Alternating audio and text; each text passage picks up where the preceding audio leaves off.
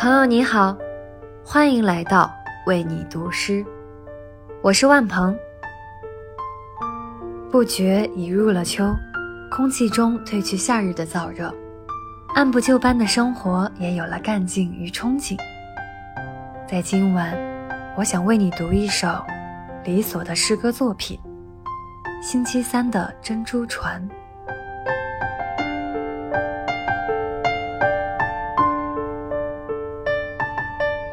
当秋天进入恒定的时序，我就开始敲敲打打，着手研磨智慧的药剂。苦的还不够，我想，只是偶尔反刍那些粘稠的记忆，就足以沉默。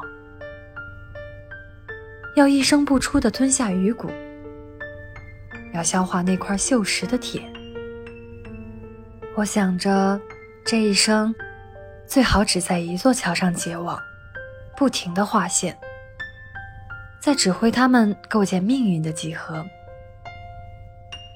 我必定会在某一个星期三，等到一艘装满珍珠的船来。